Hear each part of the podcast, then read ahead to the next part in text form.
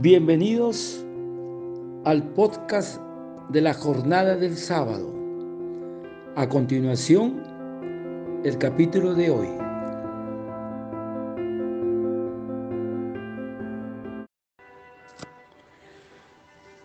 Y continuando con el Evangelio de la jornada del sábado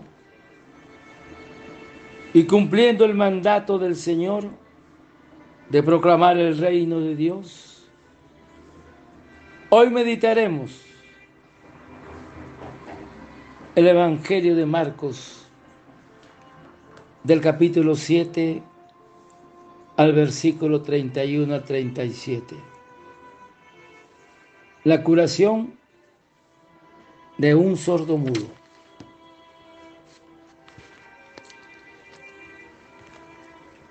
Dice el profeta Isaías se despegarán los ojos del ciego, los oídos del sordo se abrirán, saltará como siervo el cojo, la lengua del mudo cantará, porque con Cristo todo el hombre es sanado. Y las fuentes de la gracia, siempre inagotables, convierten el mundo en una nueva creación. Y ven Santo Espíritu. Y Jesús dejó el territorio de Tiro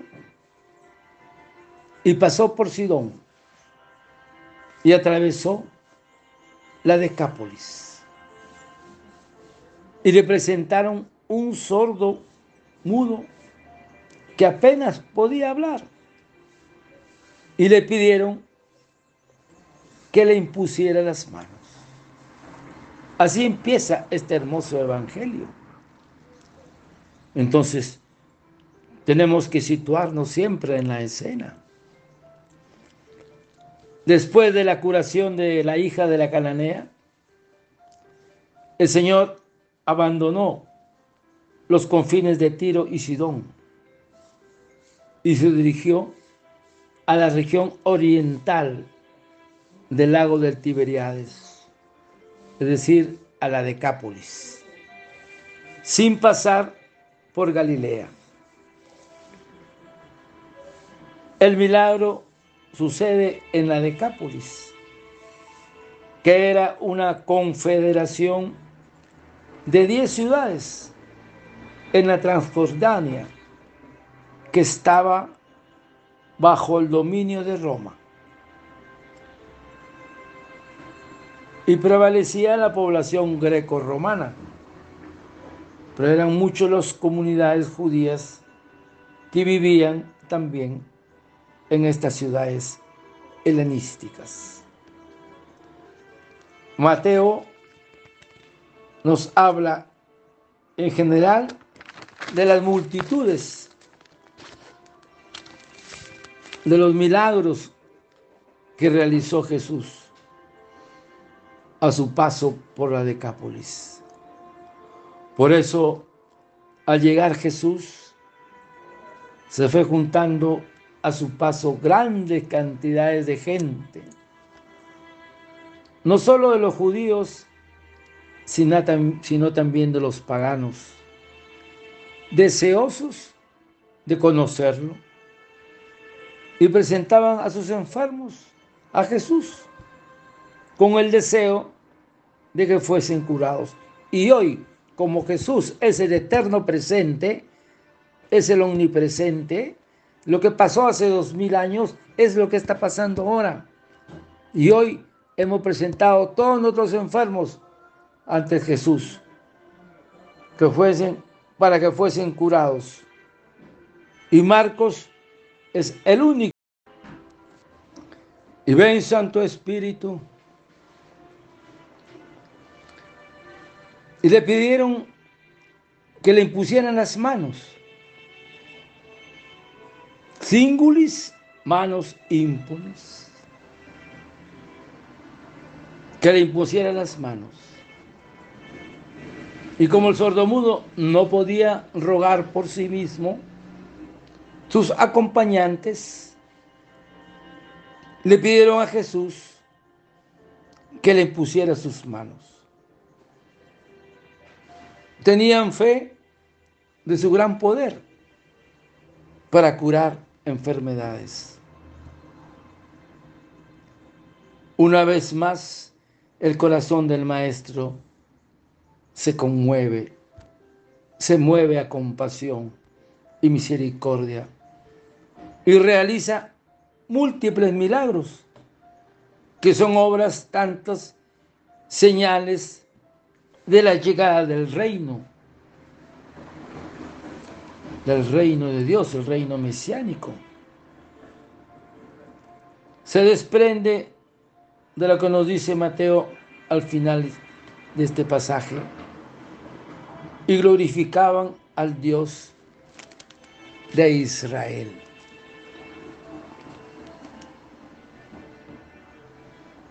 Y siguiendo el Evangelio.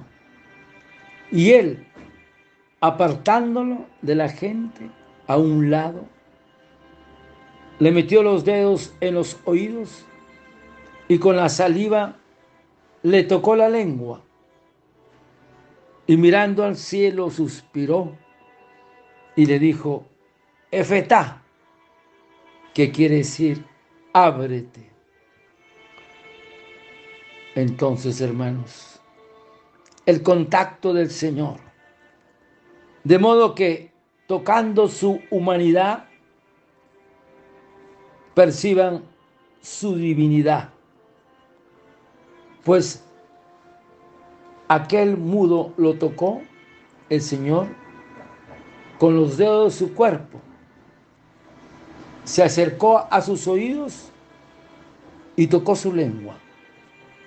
Sin embargo, por medio de dedos tangibles, tocó a la divinidad intangible. Desató la lengua del mudo y abrió las puertas cerradas de sus oídos y tocó su lengua. Desató la lengua del mudo y abrió las puertas cerradas de sus oídos.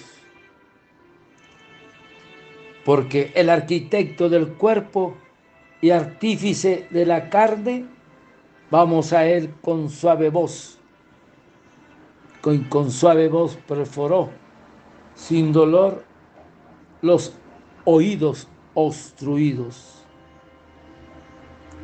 Y la boca que estaba cerrada, sin poder generar una palabra, engendró una alabanza.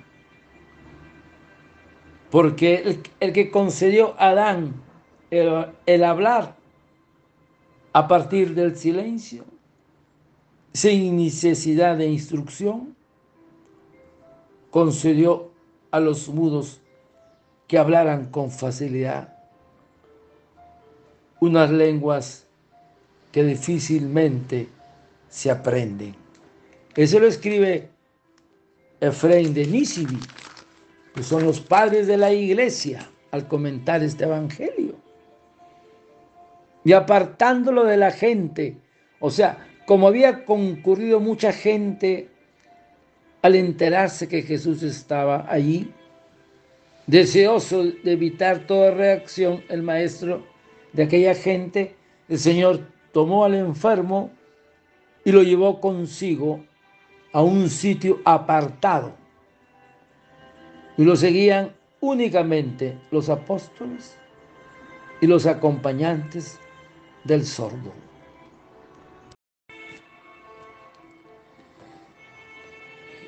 Y ven Espíritu Santo.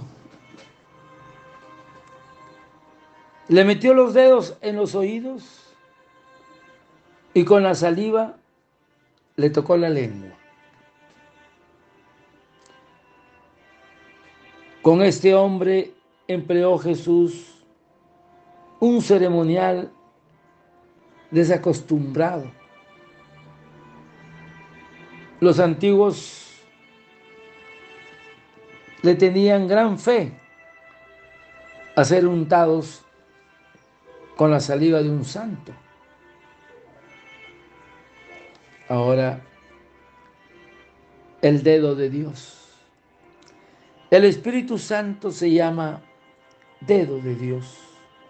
Por tanto, meter los dedos en las orejas es abrir por medio de los dones del Espíritu Santo.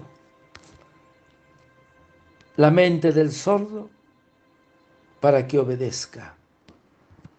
Gregorio Magno. Y la pregunta, hermanos, ¿por qué obró el Señor de esta manera? En otras ocasiones el Señor curaba con solo imponer las manos o con una sola, unas palabras. En esta ocasión realizó una serie de ceremonias. Los santos padres, al comentar este evangelio, interpretan esta manera de obrar tan especial de Jesús como si con ella el Señor hubiera querido impactar al enfermo y así suscitar en él una fe mayor.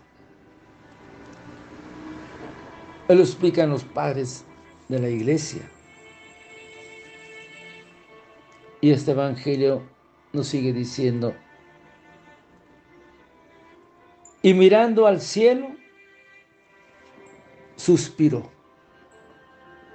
Jesús levantó los ojos al cielo, pidiendo al Padre Celestial la gracia de obrar este prodigio.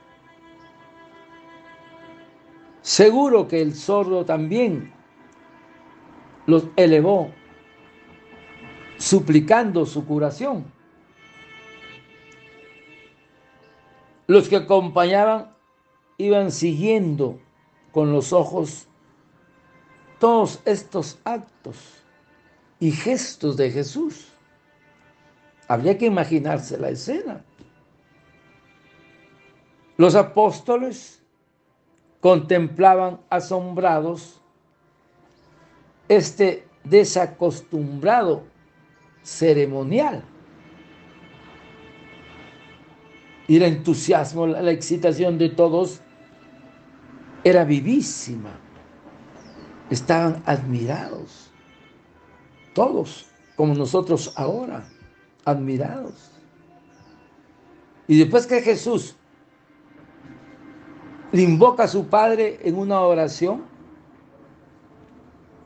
le dice al sordo mudo, te dice a ti que escuchas la palabra de Dios en este momento, tú que tienes problemas de tinnitus, Efetá, ábrete. Y Jesús debió decir esta palabra con voz fuerte y tono de gran autoridad. Tenías que imaginarte ver, verse al maestro hablando con esa autoridad como le dijo a Lázaro, a ti te lo digo, levántate. A este sordo mudo le dice, Efetá, ábrete. Con gran autoridad le dijo en el idioma de su nación, el arameo. Le tocó los oídos y la boca los oídos porque era sordo. Señor, cura nuestra sordera, nuestra sordera espiritual. Y ven Espíritu Santo. Si uno llama a otro renegado, merece la condena del fuego. Aquí no se trata de, de desprecio al otro, sino por considerarlo una persona moralmente mala.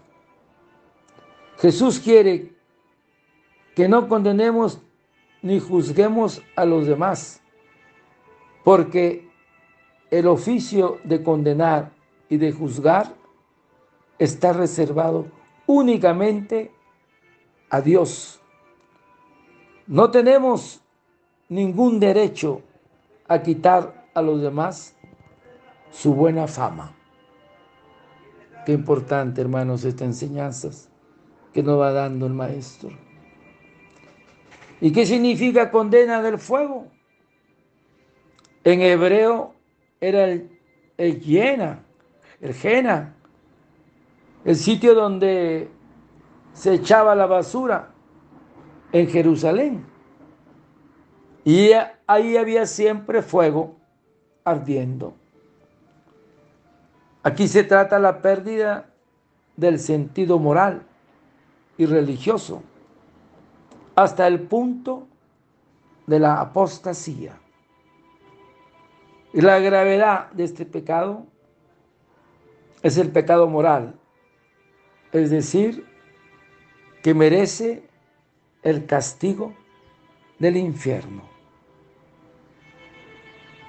No solo la ofensa de obra, sino la cólera interna, los insultos, las injurias graves de palabra son pecado grave que el Señor, y el problema es que el Señor mira la intención de nuestro corazón. Y el Señor nos sigue enseñando. Si vas a poner tu ofrenda sobre el altar y recuerdas que tu hermana tiene queja contra ti, deja tu ofrenda sobre el altar y vete a reconciliarte con tu hermano. Y entonces vuelve a presentar tu ofrenda. ¿Qué cosa quiere decir todo esto, Señor? Ningún sacrificio puede ser aceptado por Dios si es ofrecido por un corazón que está enamistado con su hermano o con su hermana. Si deseas ser feliz, no cultives el encono. Esfuérzate por curar la división entre tú y tu hermano. Trata de eliminar la barrera de ira y de antipatía que el orgullo ha levantado entre vosotros. Qué importante es todo esto, hermanos.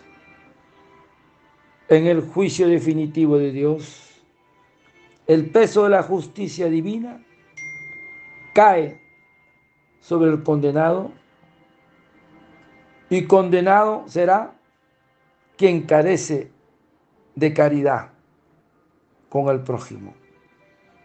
¿Y quien ha vivido cometiendo ofensas graves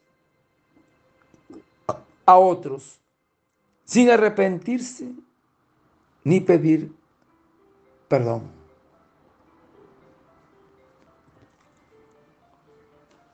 Y el Señor nos sigue enseñando. Habéis oído que se dijo, no cometerás adulterio.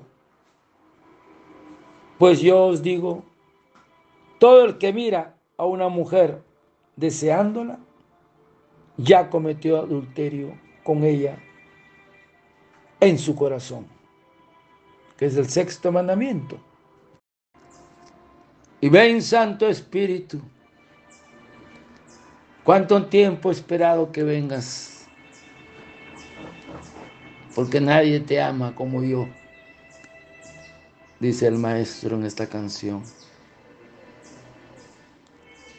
Y en el bautismo, el Espíritu Santo, el dedo de la diestra de Dios, Padre,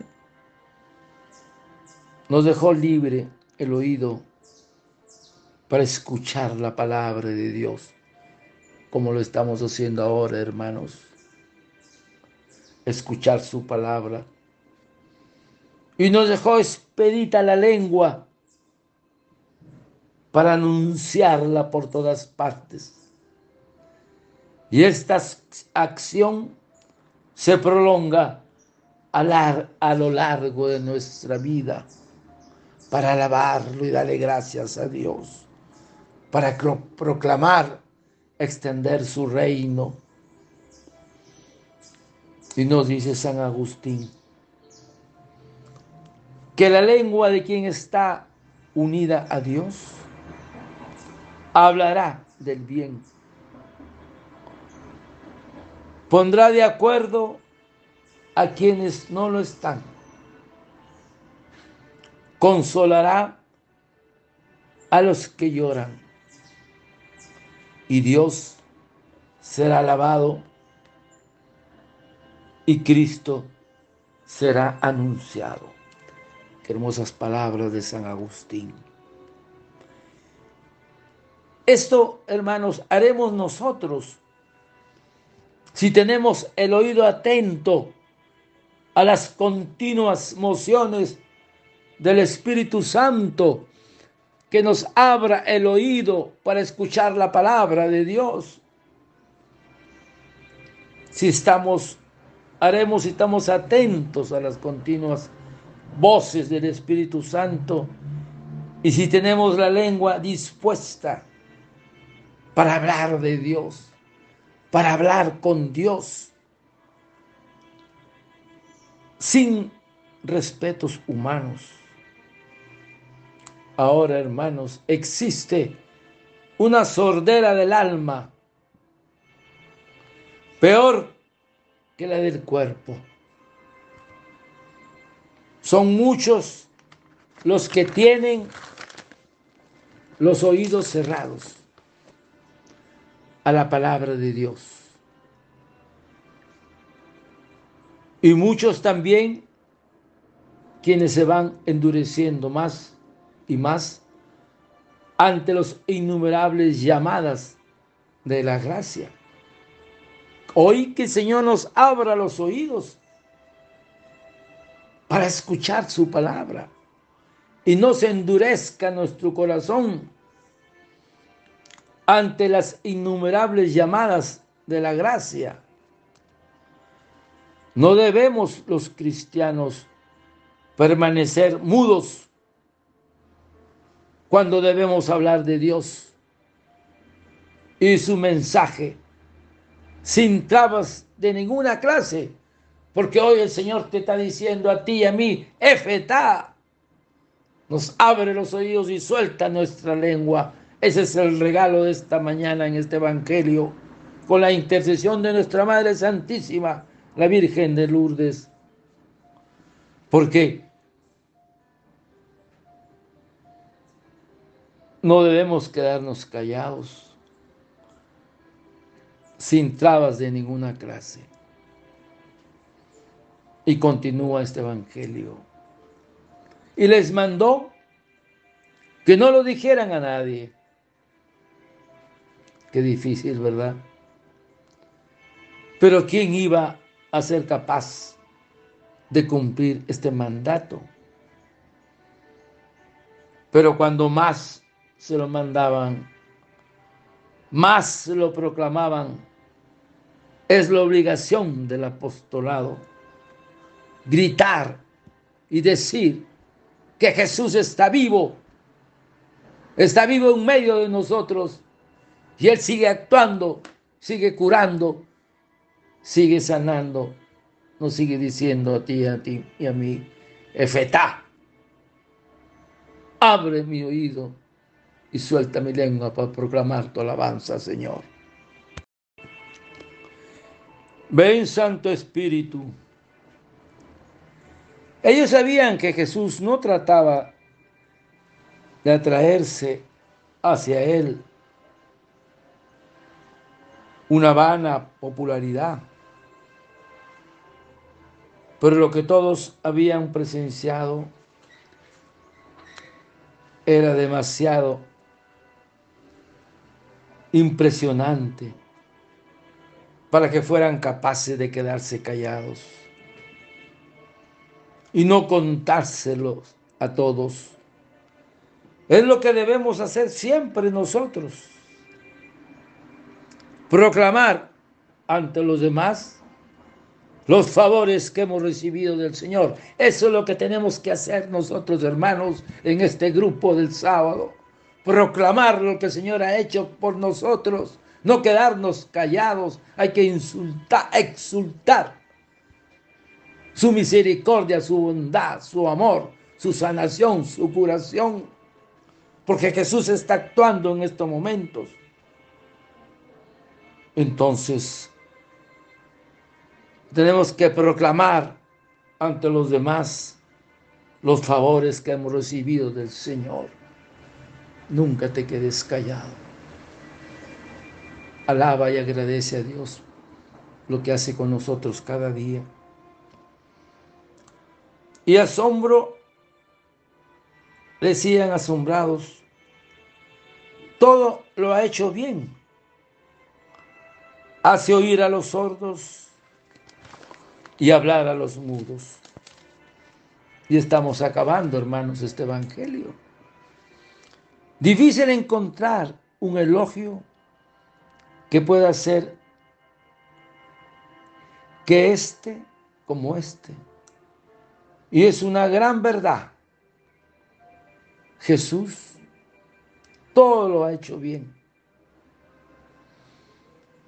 Bendito y alabado sea su nombre por siempre. Será un desborde de alegría y entusiasmo. Publican y alaban su misericordia del Señor. Eso es lo que tenemos que hacer nosotros. Ser apóstoles y discípulos vivos, piedras vivas. Que vayamos proclamando, que vayamos diciendo lo que ha hecho Jesús con nosotros no quedarnos callados. Y se da un desborde de alegría y entusiasmo. Publican y alaban la misericordia del Señor. El pueblo le estaba dando testimonio de su admiración y agradecimiento. Todo lo hizo bien porque en todo momento hizo la voluntad de su Padre. Qué hermoso. Y eso es una enseñanza para el que escucha esta palabra. Todo lo hizo bien Jesús porque hizo la voluntad de su Padre, nuestro Padre Dios. Ese es el regalo. Esta alabanza resume, es síntesis del ideal de la santidad de todo cristiano Aún lo más trivial lo hacemos con pureza de intención, con fe, con amor y de la mejor manera posible. Porque nunca hay algo trivial en la vida del cristiano. Todo se puede convertir en santidad. Y seguir como las palabras del maestro, todo lo hizo bien porque hizo la voluntad de su Padre. Esa es la enseñanza para todos nosotros que escuchamos la palabra en esta mañana, que es el camino de la perfección y el camino de la santidad, el camino de la virtud, que estamos en este camino todos. Pidamos fe y audacia para anunciar con claridad y sencillez las maravillas de Dios para que no nos diga un día Jesús, pero no eran diez los que se curaron. Solamente uno vino a dar gracias a Dios. Que nosotros proclamemos la gloria de Dios. Un aplauso al Espíritu Santo. Gloria a Dios.